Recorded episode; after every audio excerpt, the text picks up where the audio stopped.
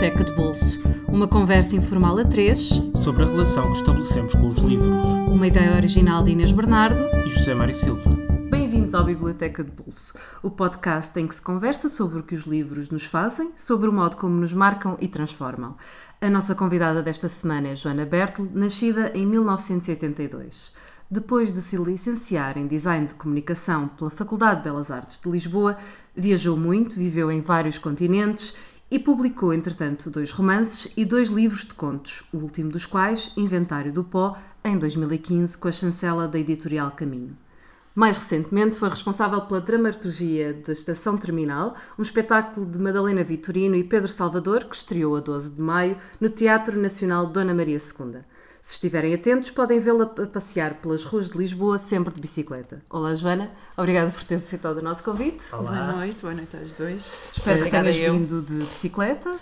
Para não estragar aqui o imaginário. Vamos dizer que sim, mas moramos realmente Muito perto. perto, no mesmo bairro. Não justificava a bicicleta. O tempo de tirar do cadeado excedia o caminhar a rua abaixo. Vamos começar pela, pela primeira, tua primeira escolha, Perto do Coração Selvagem, da, da Clarice Lispector, o romance de estreia dela. Uh, a Clarice é uma escritora que causa grandes paixões. As pessoas enamoram-se é da escrita dela e da figura dela. É verdade. Uh, no teu caso, uh, como é que se deu esse, esse enamoramento? foi, foi com este livro em concreto? Agarrou-me de uma forma super forte também porque, porque foi muito cedo. É dos livros que eu trouxe hoje o que eu li mais prematuramente, uhum. li antes de ter 20 anos. Não, não sei precisar, devia ter 17, 18 anos. E marcou foi uma experiência mesmo que me, me marcou muito. Eu lembro-me de, uh, lembro-me da praia, estar na praia com os meus pais. E era uma miúda particularmente irrequieta, estava sempre na água ou a dar passeios, não passava muito tempo na toalha e naquela tarde fiquei siderada, fiquei mesmo. Foi um, um, livro que me absorveu e que não me largou, e, e, e foi o meu primeiro livro da Clarice Lispector. E que, claro, a partir daí teve-me fã, teve-me fiel, é uma autora muito importante para mim, cheguei a ler a biografia, os, tudo, tudo, a, a tudo obra e em volta, porque é também um uhum. figurão, claro, uhum, uma sim. mulher muito forte. Um, e posso até, numa conversa sobre, sobre Lispector, posso até concordar que ela tem livros literariamente mais fortes, A Paixão Segundo GH ou mesmo o seguinte, O Lustre, mas para mim este é, ah, este é sempre o livro de eleição, porque nunca outro me. Um, e, e, também diz muito. É, é muito básico a minha relação com ela, é muito primária, e nisso é bonito sobre a nossa relação com os livros, nomeadamente o facto de a protagonista se chama, chama Joana. Joana. Exatamente. é tão óbvio quanto isso. Quer dizer, eu podia fazer aqui um grande. Mas então, não. Houve uma identificação sim, quase imediata. Sim, quase imediata e também o tipo de mulher que ela descreve, uma espécie de. Foi assim um dos primeiros romances. Há uma ideia muito querida a mim, eh, que é, me é muito querida nos livros que eu gosto, que é uma ideia de caleidoscópio são livros que não são propriamente fragmento, porque têm uma unidade muito grande, como um vulcão interior muito grande. Eu acho que procuro sempre isso nos livros, ou, ou mesmo, por exemplo, neste, neste desafio que vocês me lançaram, o mais, o mais interessante foi também perceber em mim mesmo os critérios, não é? Uhum. Porque, claro, eu disse, digo, trouxe estes três, e escusado será dizer que podia ter trazido tantos outros três, porque, porque é mesmo, estes pódios são mesmo muito, muito ingratos.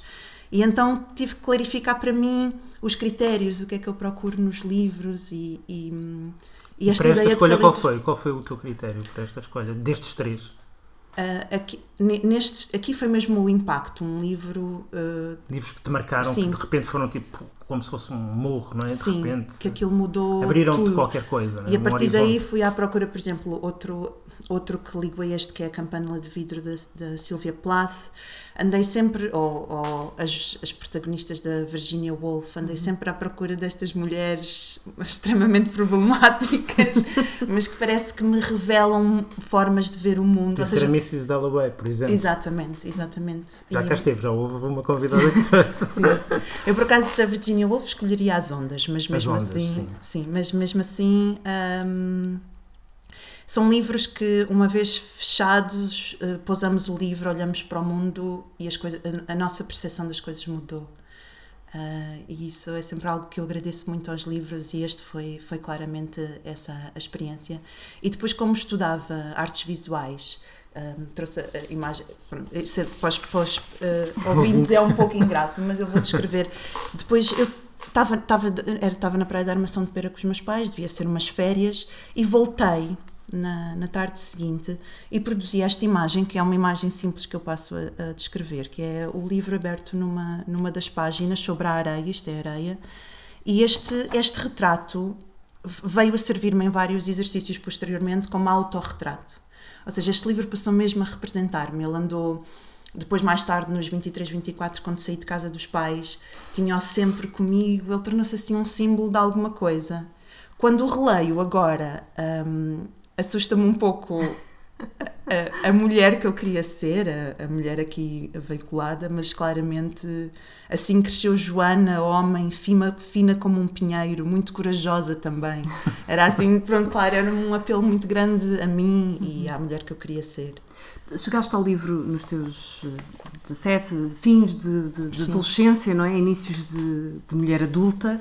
Uh, Lembras-te como é que chegaste até ao livro físico? Foi uma oferta? Foi um livro que te atraiu pelo título e tu compraste? Uh, tens alguma Sim. relação com essa lembrança? Não saberia precisar, mas deve ter sido como quase tudo. Eu não tenho tento ser a leitora mais ávida que consigo ser. Eu acho que quem gosta de ler nunca, nunca diz com conforto que lê muito, porque tem sempre consciência daquilo que lhe falta ler. Uhum. Mas, mas já nestas idades tentava ler o mais possível. Mas hum, não sou muito boa com critério, é, é muito orgânico, é muito. Tomo muito recomendações de amigos. Mas nesta fase provavelmente não foi isso, porque era, lia, lia de forma muito isolada. As pessoas com quem eu estudava ou treinava, nesta fase sobretudo, Uh, não gostavam tanto de ler quanto eu. Portanto, há de ter sido. Tu eras uma nadadora. Eu, nesta fase era atleta. A sério, não é? Eras mesmo. Sim. Passavas muitas horas por dia a nadar, não é? Sim, com os, com os, com os colegas do, do, do triatlo e com os treinadores e muito pouco com os amigos neste tipo de interação. Ou seja, ia às aulas de uma forma muito. E, mas, mas encontrava sempre espaços ou nos autocarros ou entre os treinos para ler. E, e, até lia bastante. Eh, hoje em dia, que tenho tanta dificuldade em encontrar tempo e silêncio para a leitura, pergunto-me como é que eu estudava e treinava não sei quantas horas por dia. E, e lias. E lia tanto. Eu, eh, sim, gostava de voltar a ter essa disciplina. Dizes que também foi um, um, uma espécie de livro e que, que, se tornou um bocadinho o ícone do livro que tu gostas, que é um livro uh, que se posa e que tu olhas para o mundo e que, e que vês o mundo de outra forma. Nessa tarde de praia em que estavas com os teus pais e que foste completamente sugada pelo livro e, e pela mulher que, que por essa Joana, quando pousaste o livro, lembras-te do impacto do mundo a seguir? Uh, sim, um, eu sempre sinto isso acerca de bons livros. Parece que, parece que aquela voz autoral, vamos dizer a Clarice Lispector, mas o autor sabia coisas acerca de mim que eu próprio não saberia explicar. Um, foi às, às, vezes os livros propõem-te novas formas de ver o mundo, mas eu acho que este em particular tinha mesmo a ver comigo, com... E isso perturbou-te ou, ou fascinou-te? Ou, ou, as duas coisas? Sim, duas acho coisas. que ambas, até porque pronto, não, é uma, não é uma mulher... Uh, não é propriamente um exemplo de um, de um role model muito equilibrado, é uma personagem bastante perdida na, na sua sensibilidade e tudo. Uh, uh, não posso dizer que possa ter sido o, o, melhor role model que eu podia ter nessas idades, mas, mas incitou-me a procurar outra, outra, outros lugares de mim, a ir mais fundo na minha própria sensibilidade. Já escrevias nessa altura? Sim, já escrevia muito, mas sem qualquer ideia de publicar. Hum. E isto influenciou a tua escrita sim, de alguma maneira? Sim. Passaste a escrever um bocadinho como eu tenho ela. uma fase os autores muito, pronto, os autores muito fortes têm esse efeito também, é que de repente abrem-te um mundo, ah, pode-se escrever assim e tu queres tentar sim, escrever sim. da mesma maneira. Aconteceu-te? Sim. sim. Uh, isso é engraçado nos diários. Eu não sou muito de reler os meus diários, mas ah, agora, por exemplo, nas mudanças da casa e tudo, às vezes, sobretudo os mais antigos que não. Uhum. Que não estressam tanto, uh, folhear e abrir, e nota-se perfeitamente o que é que eu andava a ler naquela altura. A fase Saramago, a fase Lispector, porque e também eu acho que vem da, das artes visuais, porque nas artes visuais não há pudor nenhum em aprender por repetição, uhum. não é? Tu copias os grandes mestres, tu, tu copias a forma. Dos outros, e eu é? sempre fiz isso, eu sempre copiei imenso nos cadernos e nos diários, sem grande pudor de, da ideia autoral. Andava à procura da minha voz, mas às vezes uma pessoa tem, tem que triturar, absorver mastigar, digerir a voz do outro, até por, por contraste, depois fartava-me, também tive fases de me fartar completamente de certos autores que adoro, e depois na síntese disso tudo uma pessoa vai, vai se encontrando, apesar de, de eu, de eu assumir que ainda deve haver vestígios fortíssimos de Lispector na minha escrita. tu nem te percebes, não, tu nem te percebes, não, já, já, nem te lembras. Já nem te lembras. Tornaram-se quase orgânicos, não é? E nessa procura passamos para o segundo livro, para o livro das mutações I Ching, que foi aqui um livro que foi o que mais nos surpreendeu, nos surpreendeu bastante, uh, mais pela percepção uh, que se tem vais tu esclarecer uh, talvez errada de, deste, deste livro que, pela nossa sensibilidade, é muitas vezes desmontado, usado e interpretado um bocadinho como um livro de autoajuda. Totalmente. Uh, Conta-nos como é, que, como é que é a tua relação com este livro, o que é que é este objeto? Uh... Sim. É uma das minhas paixões mais fortes em termos de livros e mais inexplicáveis. É de longe o livro que eu li mais vezes, uh, que eu leio diariamente, constantemente, há já há anos. Um, é um livro fascínio, é um livro que não se deixa revelar, é um livro que, que, que tem uma harmonia interior, que. Um, mas voltando, voltando atrás, um dos motivos pelo, pelo que eu trouxe aqui é que me sinto assim um pouco sozinha também no meu, no meu amor por ele. Porque sempre que falo. Espectro, há muita gente que gosta, sim, nem por isso. Não. Basicamente queres recrutar pessoas. Sim, exatamente, eu estou no Facebook, escrevam.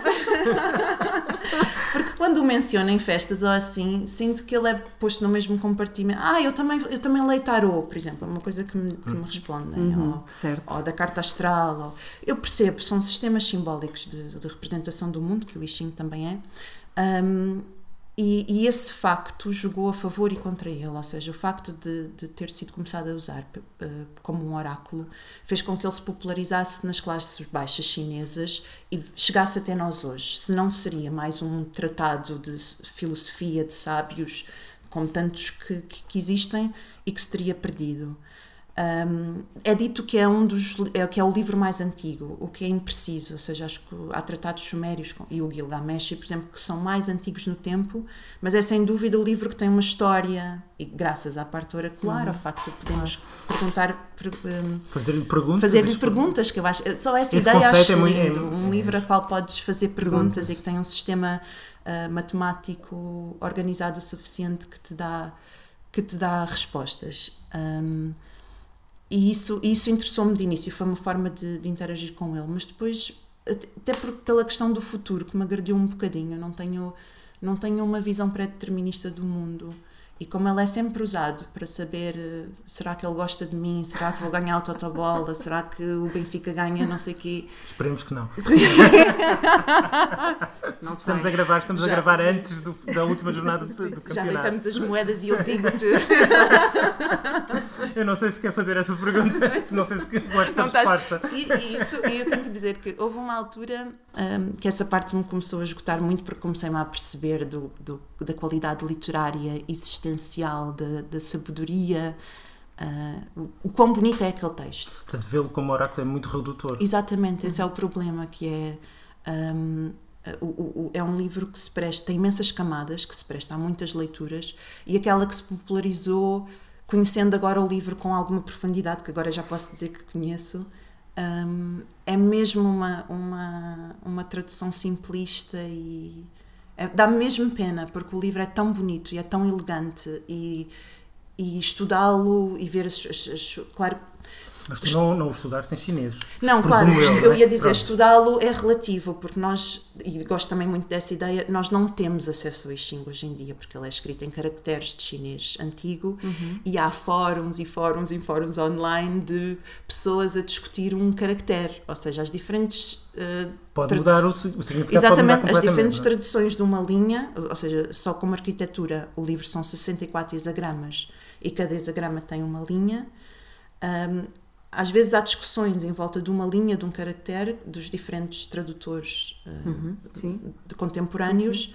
Que, são, que são mesmo opostas, que, que, recomendam uma coisa ou recomendam o seu oposto. E há grandes celeumas, e diverte-me muito também esta questão da tradução, uh, de ter de, de, como é que se. Como é que se traduz um livro de um idioma ao outro, mas como é que se traduz um livro entre culturas, porque uhum. também é muito bonito a história das dinastias, tudo, tudo tem para interpretar aquele livro é quase preciso perceber toda a história da China, quase, assim, ou o que é que quer dizer, por exemplo, 54 descreve as, os, os estádios de uma concubina ao entrar no regime de concubinato, ao casar-se com aquele homem. Quer dizer, isto hoje em dia. Um, São códigos sociais sim, também. Sim, há que entender o que é que aquilo queria dizer na altura. Tens que lês todos os dias. E, e lês o, o quê? Lês ao, ao acaso? Eh, há uma planificação da leitura? Ainda fazes perguntas? Já não fazes? Sim. Como é que é? Um, sim, leio, leio sobre. Há muita coisa online, há fóruns, leio uhum. as diferentes traduções. Um, mas sobretudo houve uma altura que comecei mesmo a esbarrar contra o caráter redutor da futurologia e, e, sentar, e nessas coisas sou muito metódica. Sou, ao mesmo tempo sou muito curiosa, mas também sou muito cética, mas dou, dou sempre o benefício das dúvidas às, coi às coisas. E durante um ano ou um ano e meio tinha uma espécie de diário, um, de um caderno, onde todos os dias colocava perguntas de coisas que relativamente mais à frente pudesse confirmar. Ou seja, usei-o plenamente como oráculo. Faz um estudo científico. Fui o mais científica possível.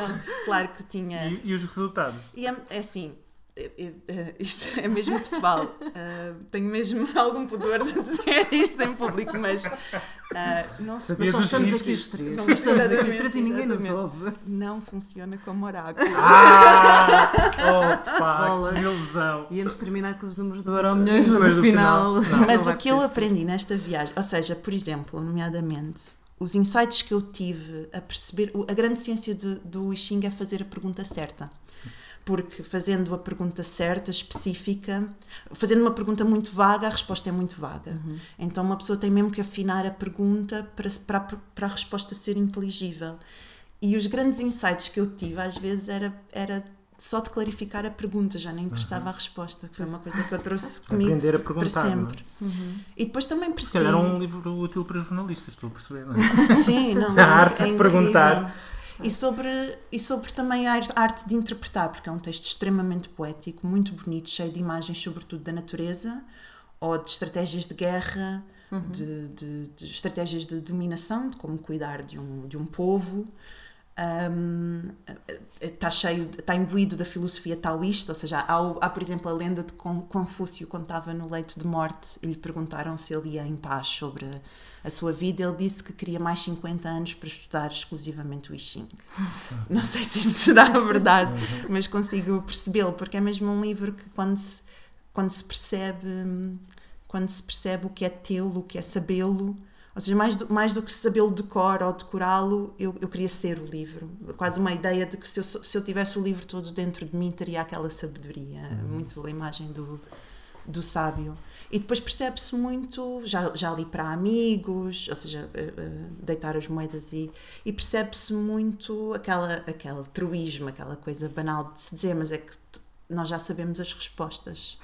Então, mesmo que aquilo diga uh, o homem superior atravessa a grande água e o poço que tu cai, a pessoa diz, claro, tenho mesmo que ir buscar os miúdos ou não sei o quê. Encaixas naquilo que tu queres, em que queres acreditar.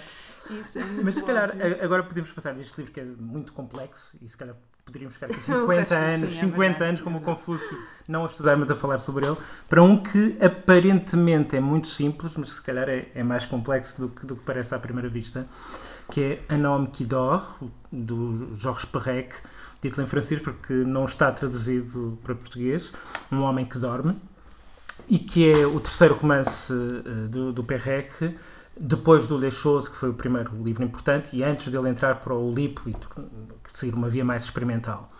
Um, e é um livro, uh, para já fico muito contente de ter escolhido um livro fr francês, de um autor francês, um dos meus autores de eleição. Também. Hoje em dia é tão, é tão raro alguém com menos de 40 anos uh, falar ou escolher literatura francesa. Uh, mas como é que, mais uma vez, como é que chegaste a este livro ou como é que este livro chegou até ti? Um, talvez eh, também não sei não sei não, não sei rastrear o mapa mas é? sei que tem a ver com com os Olipô e com aquele, aquele aqueles constrangimentos que eles que eles têm, aquelas regras que sempre me interessaram muito uh, acho que li primeiro a vida modo de usar que é um, um livro que eu ponho no filão I Ching, ou seja, são livros jogo, como a Rachuela do uhum. Cortázar. Ou, uhum. Um, mas para mim o livro do Perec, apesar de tudo, ainda é, é, e é um autor que também, para mim, muito importante, um, mas o que me teve um efeito parecido, se calhar está tá mais ligado ao primeiro, ao, ao, ao embate sim, com a, com Coração Selvagem, mas também está ligado ao, ao I Ching, porque nesta fase, ou seja, há que também cronologicamente situá-lo, um, nesta fase dos meus 20, uh, ah, eu leio, leio sobretudo não ficção. Um, esta coisa de, de, de, de, negligenciei muito o romance ou a ficção, uh, porque estava a ler este, este tipo de coisas, sempre fui à procura de uma espécie de, livros da sabedoria, os, os, uh, o Zen, o Krishnamurti, o Sri Aurobindo ou o Rumi, isso foram coisas que eu passei muito dos 20 a ler e encontrei, mas ia lendo, ia lendo outras coisas e, e, de alguma forma houve um diálogo muito forte entre este tipo de escrita, como dizer, mais, mais filosófica ou esotérica, a que eu me dedicava muito, e de repente a escolha deste homem, ou também do, do estrangeiro do Camus, por exemplo, que eram personagens que faziam escolhas muito radicais na sua vida, muito. mas que para mim, sobretudo na altura que o li, que fazia todo o sentido. E, sobretudo, este livro, nunca me esqueço o poder que teve sobre mim esta, esta segunda pessoa do singular, este Sim, tu. Tu. É? Eu fiquei, parece que o livro me entrou mesmo. ao mesmo tempo ele fala, parece estar a falar para ti, Sim. mas também é ele a falar consigo próprio, não é? É e, incrível. É incrível. E, e, ao mesmo tempo é um homem que se suspende, não é? Um homem que de repente é como que se descola da realidade. É uma espécie de um Bartleby, não é? Sim, Prefere não fazer. Ele, ele é estudante de Sociologia prefere não ir ao exame, prefere ficar na cama a dormir, prefere deambular pela cidade e de repente parece que se afasta de tudo, dos outros, da sociedade, do mundo. Uh, e é, uma, é um gesto radical. Uh, e como é que esta situação de alguém que se auto-exclui uh, te marcou ou te impressionou?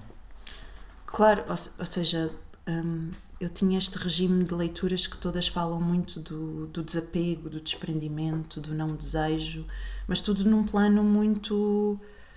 Um, pronto, destas filosofias indianas ou, orientais, tudo num plano muito poético, muito lírico, muito inspirador, mas de repente este livro trazia-me. Ele tinha. Eu não sei se o li com 25 anos, mas o personagem tem 25 anos, estuda sociologia, vive numa mansarda e, eu, lá está, é, é, o tal reconhecimento. Ele só faltava chamar-se Joana. Como a outra. Exato. Foi só o que faltou para um total, para colar-me totalmente a este livro. E, e, porque, e porque não? É sempre uma pergunta.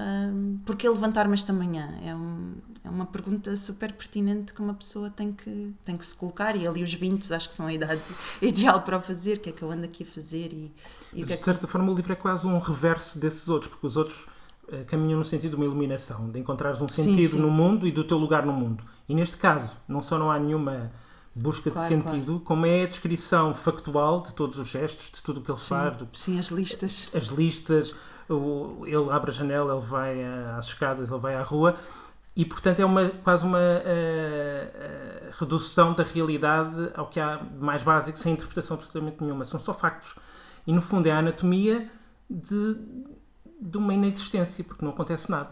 Basicamente, ele praticamente não faz nada.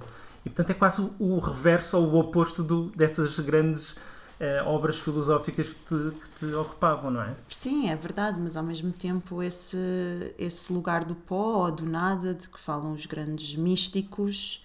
Um, a, questão, a, questão, da iluminação, não sei, nunca. Nunca te sentiste iluminado? Sim, não. acho que a proposta era mesmo. Para mim havia havia mesmo uma tradução desse, ou seja, os, os livros, estes livros funcionaram muito bem em, em conjunto. Claro que é, claro que te propõe um abismo difícil de, de, conciliar aos 20 anos, que não, não posso dizer que foram livros que me tornaram mais feliz, mas tornaram-me mais lúcida e, sobretudo, ampliaram o espaço de, de a sensação de que nada disto é garantido, de que não tinha. E eu, e eu os meus 20, eu tive, eu tomei escolhas de vida não regulares, ou seja, eu, eu era uma viajante, eu não ia agora estou aqui. Tenho... Nunca ficavas muito tempo no mesmo sítio? Não, não, Eu, eu achava que ia viver assim uma então. Também era uma, de... uma, uma, forma de descolamento, de certa maneira. Sim, era assim, a, minha, o meu, a minha forma de desapego, era não ter. Esta coisa de estar-vos a dizer de eu não, não ter estes livros em casa é porque eu sempre, eu nunca tive biblioteca, eu lia muito, mas entregava, lia emprestar, nunca, só desde que vivo em Lisboa há três anos que comecei a, o que é engraçado, porque tenho uma estante pequenina, agora crescentemente maior, mas aquela coisa que se diz que podes conhecer uma pessoa pela sua biblioteca, para mim não. não porque estes livros todos mais importantes em que pensei, por exemplo, para a vossa resposta não estão lá. Uhum. E, e, e é, eu olho para aquela estante e, e vejo-me por omissão, vejo-me. Uhum. É, conta a história destes tu últimos o que não está lá. Eu sou o que não, não está lá. lá. E este livro que teve um impacto tão grande em ti uh, e que não tens, voltaste a ele, não voltaste, uh, procuraste-o mais vezes e largaste-o no mundo. Dos três livros que eu trouxe, o Perto do Coração Selvagem só li uma vez. O Wishing leio ainda constantemente. E este, este e o, o Coração das Trevas do Conrad eram os livros quando eu chegava a um país novo, a um idioma novo, um, ia sempre tentar arranjar para ler. Uh, é, é uma espécie de batota, porque, por exemplo, eu quando li Ein, Ein Mann der Schläft em, em alemão, foi para aí na segunda semana de lá estar, eu não falava alemão. Mas um, dá-te uma, dá uma rede, porque tu, tu sabes o que o livro conta. E, efetivamente estás ali a empilhar palavras, não então, estás então, a perceber pedra, nada. Pedra de Roseta. É, mais ou menos. E estes dois livros foi os que eu li mais vezes, mas sempre em idiomas diferentes. Uhum. Uh, Coração das Trevas já li em português, este nunca li em português, agora percebi porquê. mas, mas li-o em, em várias, uh, várias outras. E vi o filme, há um filme. Uhum. Exato, uh, que aliás o Perre que. Uh, co-realizou. Co-realizou, sim, sim, exato. faz a adaptação também. Exato. E reviste no filme? Não, não gostei de ver o filme. o, o, livro é sempre melhor. Sim, sim. É um exercício ingrato às vezes de ver filmes de, de livros. Sim. Um, não, não, não... Mas procuravas o livro em vários idiomas para aprender o idioma porque já conhecias bem o livro ou, ou pelo fetiche do livro? Sim, eu acho. Ouvi de ti de, de outros podcasts que essa, a maioria das pessoas coleciona versões. Uh, eu cheguei a ver o, o livro em, em, idiomas, sei lá, cirílico coisas que eu não poderia, mas é um, é um objeto que tu conheces intimamente e, e, e, também é aquela coisa de, não sei, é um pouco idiota, mas de eu já li um livro em alemão. Era assim a primeira vez. Parecia que eu já me dava uma entrada no idioma de não, eu já li um livro em alemão. Sim. Ao mesmo tempo não percebi nada, mas se quiseres eu conto a história. era assim. Então era uma espécie de passaporte, o PRG é o era, passaporte. Era, sem dúvida nenhuma. passaporte literário. Era, era, o meu. E depois, como está cheio de lista de nome e tudo. uh... E pronto, e com este passaporte literário terminamos a nossa viagem de hoje. Recordar que Clarice Lispector é editada em Portugal pela Relógio d'Água e este Perto do Coração Selvagem não é exceção. Está disponível por cerca de 12 euros. O livro das mutações I Ching, de autor desconhecido, não tem neste momento edições em Portugal, mas podem encontrar em português do Brasil duas edições com preços que variam entre os 23 e os 30 euros. E Um Homem que Dorme, de Jorge Perret, que não tem edição portuguesa. Lá está, a Joana não teve a oportunidade ainda de ler. Fazemos aqui o apelo a algum editor Sim, que o queira fazer, porque a Joana precisa de ler este livro em português para poder dizer que eu não sei que língua é esta, mas eu sei contar a história. mas para os amantes do francês podem encontrar o livro A Nome qui dort na versão original, na Amazon francesa por 6,50€. Sempre em português, o Biblioteca de Bolso está disponível, como sempre, através do iTunes, do SoundCloud e por subscrição RSS. Não se esqueçam que agradecemos sempre que classifiquem e critiquem os nossos programas e sigam-nos nas nossas redes sociais, no Facebook, em facebook.com.br Biblioteca de Bolso. E até à próxima semana com um novo convidado. Obrigada, Joana. Obrigada eu. Até para a semana.